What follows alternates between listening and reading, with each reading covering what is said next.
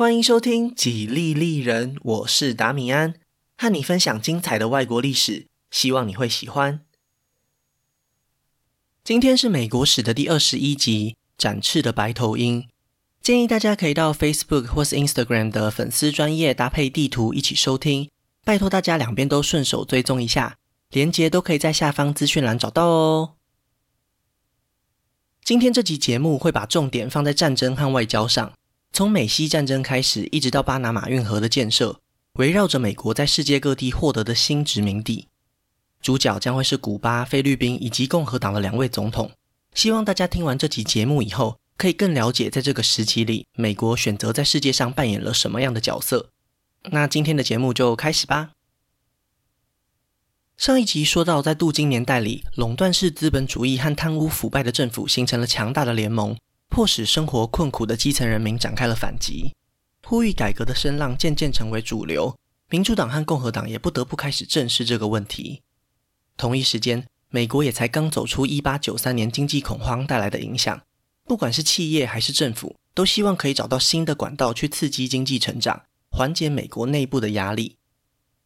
对原料和市场的需求，将美国政府的视线吸引到潜力无穷的太平洋贸易上。巨大的商业利益驱使着他们加入到新帝国主义的队伍当中。从16世纪开始，欧洲各国就已经殖民了美洲、亚洲，甚至是非洲。随着工业革命的发展，这股力量也变得更加强大，深入到所有人类活动的范围里。美国过去之所以没有加入，最主要是因为国家实力不足，而且西部还有广大的土地。到了19世纪末，这两个条件都已经消失。除了薄弱的道德主张以外，再也没有什么力量可以阻止他们向外发展了。早在共和党的麦金利总统上台以前，加勒比海上的古巴就已经爆发反抗西班牙统治的独立战争。这座盛产蔗糖的岛屿是旧帝国主义西班牙在中南美洲少数留下来的宝贝，西班牙人当然不可能就这样轻易松手。于是，他们派遣了一支军队要来平定叛乱。当西班牙将军抵达时，他发现很难分辨到底哪些民众还效忠政府，哪些民众会偷偷协助叛军，所以他决定透过物理方法将两种民众分离开来，把可疑的民众统一关押在固定的区域内，也就是一般认知上的集中营。营区内人数众多，这种过度拥挤的生活环境导致了传染病严重爆发，糟糕的卫生状况再加上粮食短缺，陆陆续续带走了十几万人的性命。超过三十年没有经历过战争的美国民众被这种可怕的惨况给震慑住了。好死不死，古巴独立战争刚好碰上了十九世纪末在美国掀起的一场报社出版业大战。普利兹创办的《纽约世界报》和对手的《纽约日报》展开了激烈的竞争。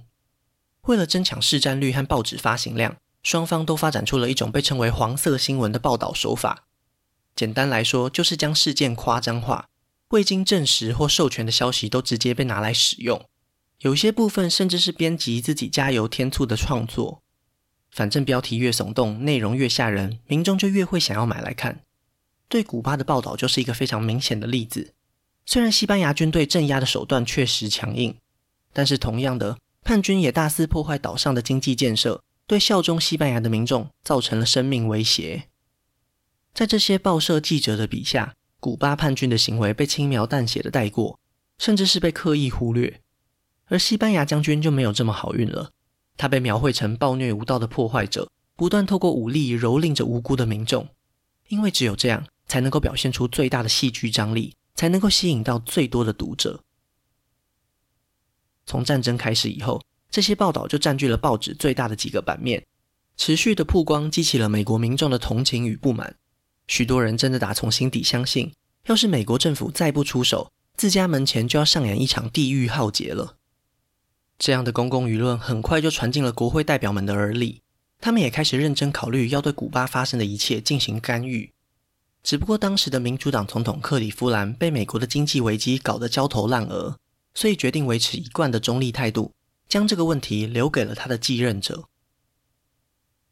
当共和党的麦金利总统上台以后，他决定采取更强硬的态度，不过并不是动用武力，而是尝试透过外交手段来解决问题。他向西班牙发出严正抗议，要求调回那位使用集中营的将军，并且立刻结束这种惨无人道的政策。西班牙这边刚好也碰上国会重新选举，建立了新的内阁。新政府为了避免美国介入，决定同意这个条件，并且立刻就开始推行让古巴自治的法律。这样一来，虽然当地人民获得更多的政治权利，但是至少还留在西班牙里，也算是一种权宜之计。如果没有意外的话，古巴独立战争就会在这里告一段落。然而，事情却走上了完全相反的道路。美国和西班牙政府的协议，不仅叛军不愿意接受，就连效忠西班牙的古巴民众都表示反对，因为他们非常支持那位被调走的将军，认为集中营政策才能够维持当地治安的稳定。这些怀念将军的示威者，在古巴最重要的港口城市哈瓦那发起了大规模的抗议。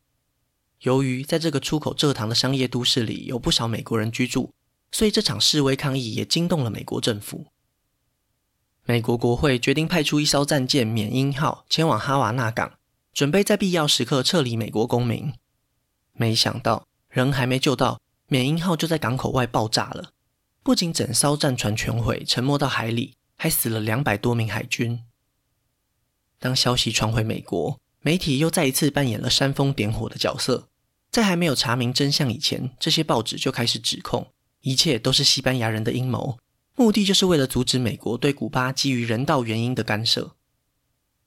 如果静待调查报告，就会发现这单纯只是战船内部起火导致的意外事故而已。只可惜，美国国内已经充斥着鼓吹战争的言论，“勿忘缅因号”也已经成为了复仇的口号。国会在全情激愤下，立刻就批准了五千万美元的军事预算。麦金利总统也获得授权。为了结束西班牙和古巴之间的冲突，在必要时候可以采取军事行动。紧接着，美国国会起草了一份最后通牒，要求西班牙承认古巴独立，并且立刻撤离军队。西班牙很显然不能接受这个条件，随即宣布和美国断交。西元一八九八年的四月二十五日，美国国会正式向西班牙宣战。虽然这场战争的核心是古巴。但是激起的涟漪也传到了西太平洋。古巴并不是西班牙唯一保留的殖民地，同样的，也不是唯一反抗西班牙的殖民地。位于亚洲的菲律宾已经被西班牙殖民超过三百年，在一八九六年的时候，也开始了他们争取独立的行动。只不过和古巴相比之下，菲律宾的独立战争进行得更不顺利。叛乱政府在遭到西班牙军队猛攻以后，他们的领导人阿奎纳多就决定同意西班牙开出来的和平条件，将自己和高级官员都流放到香港。停留在香港的不只是阿奎纳多而已，当时的美国海军也驻扎在这座属于英国的港口。他们早在两个月前就收到了海军部次长迪奥多罗斯福的命令，要求他们随时准备好要面对军事冲突。现在美西两国正式开战，就轮到他们上场了。六天过后。美国军舰出现在菲律宾首府马尼拉的外海，彻底击溃了防守的西班牙海军。双方火力相差实在太过悬殊，在战斗之中，美军只有十位士兵受伤，几乎可以说是无损的拿下了这场胜利。人在香港的阿奎纳多立刻就意识到，这将会是菲律宾独立最好的机会。他立刻就同意了美军的邀请，重返祖国菲律宾。由于过去他曾经是领导人，一回国以后就马上接管了叛军。他们一路上势如破竹，一个月后，马尼拉就陷入了叛军的包围之中。在菲律宾已经取得重大进展的同时，加勒比海这边还没有采取什么大规模的军事行动，只是从海上封锁港口而已。因为美国陆军在内战结束以后不断缩编，只剩下两万五千名正规军，而南方各州动员的志愿军还需要更长的时间集结训练，才能够真正派上战场。前面提到的那位海军部次长罗斯福，并不只是在后方运筹帷幄而已。在美西战争爆发以后，他立刻就请辞，来到战场前线领导志愿军。这一批军队终于在两个月后登陆古巴，开始了真正的战斗。虽然罗斯福在战场上英勇的冲锋，成为了他最光荣的人生经验，但是真正决定战争结果的，其实还是在海上。西班牙海军最强大的舰队在战争初期接到的是防守西班牙海岸的任务，因为他们实在太担心美国会直接攻击他们本国的领土，导致他们不管是在加勒比海还是在菲律宾，海上的战斗力都严重不足。等到他们得知马尼拉海战惨败的消息以后，才真正下定决心要派舰队去救援菲律宾。没想到，当舰队准备穿越苏伊士运河的时候，才发现美国人早就将附近可以购买的燃煤全部都搜刮一空了。缺乏燃料的补给拖住了西班牙的主力部队，这个时候再想回去加勒比海也来不及了。西班牙的这些殖民地在失去海上的保护以后，全面失守也只是时间早晚的问题而已。经过一番仔细评估过后，西班牙政府终于决定承认失败，派出外交代表请求和谈。美西战争从开始到结束，只有短短的四个月而已。在和平协议当中，西班牙承认古巴独立，而不是将它割让给美国。因为早在美西战争爆发以前，美国国会就通过了一项修正案，禁止美国在战争结束后并吞掉古巴。之所以会加上这个条件，其实也不是基于什么维护古巴主权的原因，只是有部分的国会代表担心并吞以后，古巴的蔗糖会冲击到美国本土的农作物甜菜而已。虽然不能并吞古巴，但是其他西班牙的领土就没有受到限制了。波多黎各、关岛这些殖民地都被转交到美国手上，就连菲律宾也被以两千万美元的价格给买下来。西班牙就像是身体衰弱的病患，被美国这个年轻小伙子一拳揍倒在地上。世界上最早诞生的日不落帝国，现在只剩下非洲的殖民地而已了。美西战争象征着美国正式踏出美洲，将他们的影响力拓展到海外，也让世界各国慢慢开始承认美利坚的大国地位。过去由欧洲人主宰海洋的时代已经过去了，美国投入海军的预算也开始明显的成长起来。可以预见，他们在海上的影响力只会越来越大。然而，在同一时间，美国国内也开始出现了反帝国主义的声浪，有一群人开始大力反对美国收购菲律宾的行为。他们认为这已经违背了开国元勋建国的初衷。如果透过武力控制其他领土和人民，实际上就已经成为了民主和自由的敌人。这和过去他们曾经反抗过的大英帝国又有什么不一样呢？对菲律宾被美国收购这件事情，还有另外一群人也非常不满。想当然，就是错愕的菲律宾民众。叛军领导人阿奎纳多在美国和西班牙签订合约的那一天才惊觉，原来菲律宾独立的梦想还是遥不可及。他选择和美军合作推翻西班牙统治以后，反而离目标更远了。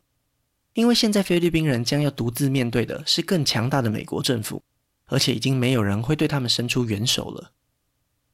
菲律宾人在美西战争期间公布的独立宣言被美国忽视。已经颁布宪法的菲律宾第一共和国，在国际上也完全不被承认。不管是这个国家还是他的总统，都陷入了一种尴尬的处境。阿奎纳多心中深深的感觉到自己被美军给欺骗了。虽然很多地区都还在菲律宾共和国的控制当中，但是首府马尼拉已经确确实实的被美军给占领了。美国在这里还成立了军政府，丝毫没有要离开的打算。如果想要让菲律宾真正的独立，美军就是第一个要打倒的敌人。一八九九年的春天，当一位菲律宾士兵被美军射杀时，美菲战争就这样爆发了。本来就已经全副武装、剑拔弩张的双方，开始了大规模的战斗。美军之前为了防范西班牙的援军，加派了一万五千名士兵登陆菲律宾，现在他们就是最强大的武力。虽然菲律宾军队的人数众多，但是装备和训练都比不上美军，很快就陷入了劣势当中。一开始，阿奎纳多还认为，如果采用正规作战，也许有机会带给美军严重的伤亡，说不定就能够影响一九零零年的美国总统大选。但是这种想法非常不切实际。民主党的布莱恩虽然反对菲律宾战争，但是他在第二次对上麦金利的选举当中输得更惨。这场选举，我们在本集节目的后半段会再提到一次。策略失败的阿奎纳多只好转而采取游击战术，希望可以消磨掉美军完全占领菲律宾的意志。这一打就是三年，长时间的作战和美西战争形成了强烈的对比。美军在这里因为战斗而伤亡的人数是在古巴的十倍，可以说是为此付出了惨痛的代价。尽管如此，结局还是非常显而易见。尤其当美军指挥官采取更暴力的手段以后，等着菲律宾人的就只剩下伤痛和绝望了。讽刺的是，当年曾经让美国民众义愤填膺的集中营政策，竟然几乎完全相同的被复制到菲律宾，只不过这一次的施暴者从西班牙人变成了美国人。为了防止被伪装成平民的游击队攻击，美军也将菲律宾人民集中在固定的区域内，界限以外就是自由开火区。不管你是不是游击队，都有可能直接被当场击毙。这样的方法既残忍又有效。等到美军在这里犯下的暴行传回美国国内时，反抗也差不多要进入尾声了。当阿奎纳多被逮捕以后，群龙无首的叛军只好接受美国政府的安排，结束了美菲战争。除了菲律宾以外，在美西战争期间，还有另外一个不属于西班牙的领土被美国并吞，那就是太平洋上的小岛夏威夷。其实，早在1893年，夏威夷原本的女王就被美国发动的政变给推翻，当地的实际控制权早就已经落入了美国人手里。在美西战争期间，美国政府发现他们实在太需要在太平洋中间设置一个补给站了，否则前往菲律宾的路途遥远，实在很难提供海军所需要的物资，像是食物或是燃煤。既然夏威夷岛上住着许多来自美国的白人，将这里占为己有就不是一件难事。一八九八年，美国国会通过了法案，将这里列为建立州政府之前的领地，并且在这里开始新建了一座大型的军事港口，也就是后来广为人知的珍珠港。随着美国逐渐控制太平洋上的岛屿，一条清晰可见的道路也就浮现出来。从夏威夷、关岛到菲律宾，这一条航线的终点，恰好可以接上世界上人口最多的中国。巨大的人口就代表了庞大的市场。高度工业化的美国已经具有大量制造商品的能力，他们需要的就是掏钱出来的买家。不过，等到他们打完美西战争的时候，已经准备要进入二十世纪了。从一八四零年的鸦片战争开始，中国早就已经被欧洲列强剥了好几层皮。一八九五年签订的马关条约后，欧洲各国和日本更是明目张胆地划分势力范围。迟到的美国政府几乎没有可以下手的着力点。要知道，这些欧洲列强和西班牙可不是同一个等级。真的要打起来，美军可能也很难占到什么便宜。麦金利总统既不想开战，又不想要放弃潜在的商业利益，所以干脆公开向国际发表声明：美国已经向世界开放了，希望大家也别把中国的大门给关上。这一段话在不久之后被国务卿定调。成为了美国政府的门户开放政策，由国务卿向当时最主要的六个强国俄、德、法、日、意、英发出请求，希望大家可以公开宣布，所有人都会维护中国领土主权的完整，并不会限制其他国家在这里自由贸易的权利。这一项外交政策背后隐藏的讯息很简单：如果你们尊重美国的国际地位，就给个面子，不要再分你的我的，有钱大家一起赚，不是很好吗？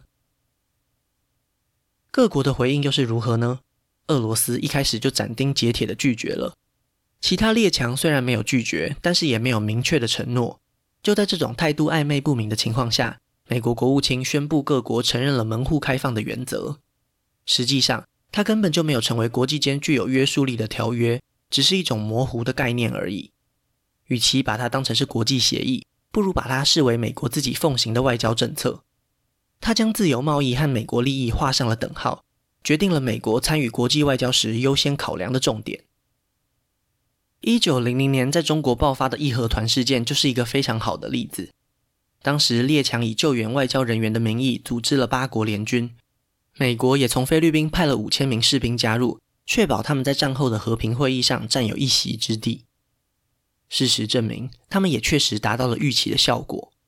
美国外交人员在中国战败以后，主张让各国索取巨额的金钱赔偿，避免列强在合约当中要求中国割让土地，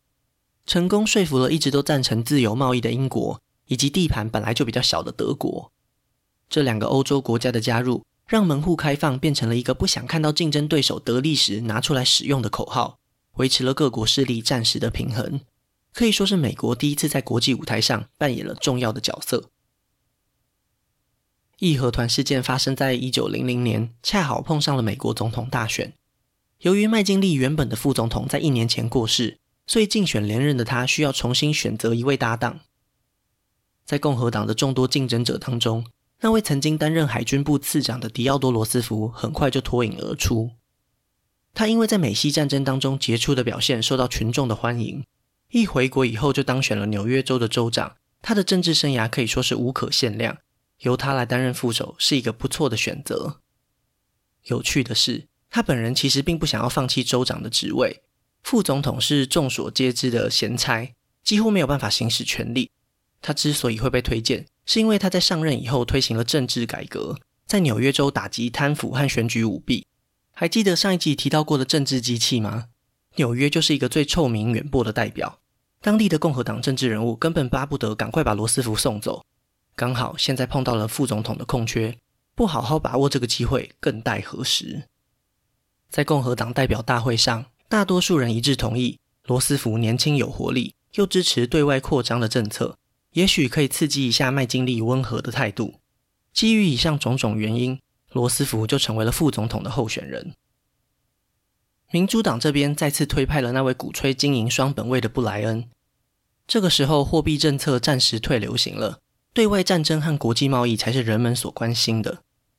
民主党虽然支持对西班牙宣战，不过那只是为了让古巴独立而已。后续美国政府并吞夏威夷和菲律宾的行动，他们都表示了强烈的反对。布莱恩也遵循了这一套主张，举起了反对帝国主义的大旗，向共和党发起了挑战。很遗憾的。麦金利总统任职期间，刚好碰上美国经济从萧条中反弹的这一段，民众对他的表现非常满意。虽然对外扩张在道德上有一点矛盾，但还是比不上战争胜利后获得的光荣感。这一次选举，麦金利赢得比四年前还要更多，确定了美国继续维持对外扩张的政策方向。一九零一年的三月，共和党在参众两院都过半的情况下，推行了一项修正案。宣布将会慢慢从古巴撤军，让当地人建立自己的政府。不过条件是，新成立的古巴政府必须接受美国国会开出的几项要求，像是租建关达纳摩港给美国当做军事基地，永远不能举债，也不能和外国签订关于主权的条约。最重要的是，未来美国可以动用军事手段来保护古巴的独立性。这项修正案的目的就是确保古巴会牢牢地掌控在美国手里。不会再轻易的被其他欧洲国家给影响，看起来也算是半个殖民地了。美国对古巴的控制不止在政治层面上，当大量的美国资金开始投资这个国家以后，几乎大部分的甘蔗园、铁路、工厂都被美国企业给买下，古巴的经济命脉也完完全全的掌握在美国手里。针对菲律宾问题，美国国会也通过了另外一项修正案。随着美菲战争逐渐进入尾声，美国开始在当地推行民主政治。虽然行政长官是直接由美国总统任命的菲律宾总督，但是也开放了立法机关。下议院由菲律宾人民选举产生，上议院则是由美国在当地的高层指派，形成了混合式的民意机关。不管是在古巴还是菲律宾，都可以看出美国政府面对海外殖民地的一种态度。他们希望这些领土可以带给美国巨大的战略价值以及经济利益。同时又不愿意承认自己和其他欧洲殖民国家一样采取威权统治，所以才发展出这种半自治的状态。在许多美国民众心中，美国并不是一个殖民帝国，而是在指导这些地区一步步走向自由民主的制度。只不过在现阶段，这些地区还需要美国更直接的帮忙，就像是家长在照顾年幼的儿童一样。美国的出现对这些地方的建设确实起到了关键的作用。大量的资金和工业技术都让海外殖民地可以用比原本更快的速度现代化，但是就如同其他任何的殖民政府一样，美国并没有事先获得同意，而是用一种半强迫的方式推动了这一连串的改革。这些侵犯主权的做法，还是在古巴和菲律宾人民心中留下了许多不满和怨恨。这一段殖民历史也成为了难以解开的心结。一九零一年九月。声望如日中天的麦金利总统受邀前往纽约州的水牛城参加泛美博览会，在一间音乐厅的演讲上，一位想要和他握手的热情民众突然从腰间拔出手枪，迅速地对着麦金利开了两枪。这一切其实是可以避免的。负责总统维安的幕僚早就提醒过麦金利要更加小心，因为就在去年，意大利国王才刚被无政府主义者给刺杀，各国政要都严加戒备。只有麦金利表现得一派轻松，尽管过去美国已经有两位总统遇刺的经验，他还是相信自己受到所有民众的爱戴，不可能会有人想要攻击他。这一场突如其来的意外很快就证明他是错的。虽然中枪后不久就紧急开刀处理，但是腹部的伤口在几天之后还是发生了感染。麦金利在第二任才刚开始不久后就离开人世了。接替总统职位的，当然就是那位原本根本不想参选的副总统罗斯福了。过去半年里，他几乎可以说是从政坛里人间蒸发，一点存在感也没有。现在突然摇身一变，成为西半球最有权力的领导人，就连他自己也没有想到。罗斯福上台以后，保留了麦金利所有的内阁成员，并且尽力安抚对他有疑虑的国会议员，因为他非常明白，过去所有继位的副总统都没有办法连任。很大的原因就是在联邦政府内发生了问题，不管是和内阁还是和国会的关系，都必须维持稳定，才有办法争取第二个任期，将自己的影响力最大化。国际政治和外交关系正好就是他可以大展身手的舞台。罗斯福总统最有名的一句话就是“轻声细语，手持巨棒，才能走得更远”，用来形容他的外交态度，真是再适合不过了。在能够避免军事冲突的情况下，他都会尽量展现谈判的诚意，不过一旦他判断会伤害到美国利益，就会毫不留情地动用武力或是采取激进的手段。他上任后第一个碰到的外交问题，发生在离美国不远的南美洲国家委内瑞拉身上。西元一九零二年，委内瑞拉政府面临财政困难，积欠欧洲国家的债务无法偿还，一时冲动之下，竟然翻脸不认账，激怒了英国、德国以及意大利。这三个欧洲国家决定联合起来教训委内瑞拉一顿，分别派出海军要来封锁港口。有传言指出，德国甚至想要逼迫委内瑞拉租建一个永久的军事港口。如果传闻属实，那就是在美国大门前插旗示威，将会大大降低美国在中南美洲的影响力。罗斯福很快就动员海军，但是他并不急着展开攻击，他展现了轻声细语的那一面。将这起纠纷送到了位于荷兰海牙的国际法庭上寻求仲裁，成功的化解了危机。不过，在这起事件以后，罗斯福也发现，如果放任这些中南美洲随意管理自己的国家，很有可能在未来还会继续出现这种债务不履行的情况。这将会提供欧洲国家完美的出兵借口，挡得了一时，挡不了一世。再这样下去，早晚会出现国际外交问题。有鉴于此。罗斯福决定重新解读八十年前的门罗宣言，认为美国不仅需要阻止欧洲国家对中南美洲的侵略，更要在中南美洲扮演一个国际警察的角色。如果这些邻居犯下错误，美国就应该跳出来干预他们的内政。这种解释决定了未来美国三十年的外交方针。紧接着，另一个位于中南美洲的国家哥伦比亚，也在这个时候成为了罗斯福关注的焦点。由于美利坚合众国已经成长为一个横跨太平洋和大西洋的庞大殖民帝国，海上的交通运输非常重要。从东岸到西岸需要绕过一整个南美洲才能够抵达，浪费了许多时间和资源。美国政府心想，为何不效法英法两国在埃及的做法呢？苏伊士运河的成功，也许可以被复制到中南美洲。最关键的地点就在属于哥伦比亚共和国的巴拿马。因为这里可以说是中美地峡最窄的一部分，只要挖通这里，就可以直接从加勒比海超捷径来到太平洋。而且，早在几年以前，有一间法国公司早就已经开始动工，只要继续接着盖下去就可以了。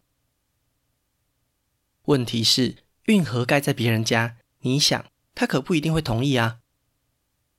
一九零三年，美国政府对哥伦比亚的外交人员施加了极大的压力，谈成了一笔非常划算的买卖。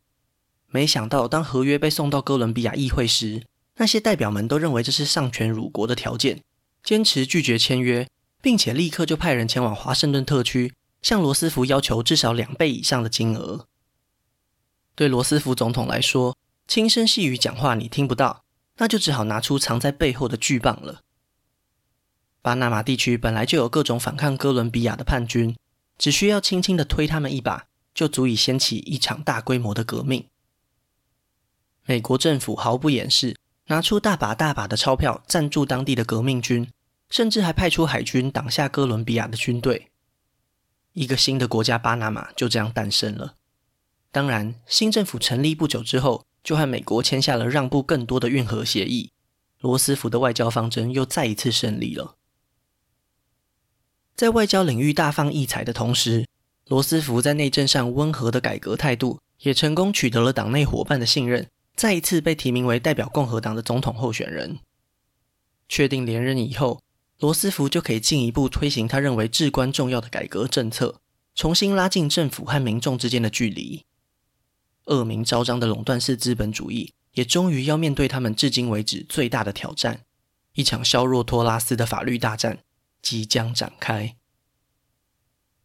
那今天的故事就先分享到这里，下一集我会继续分享更多属于美国的故事。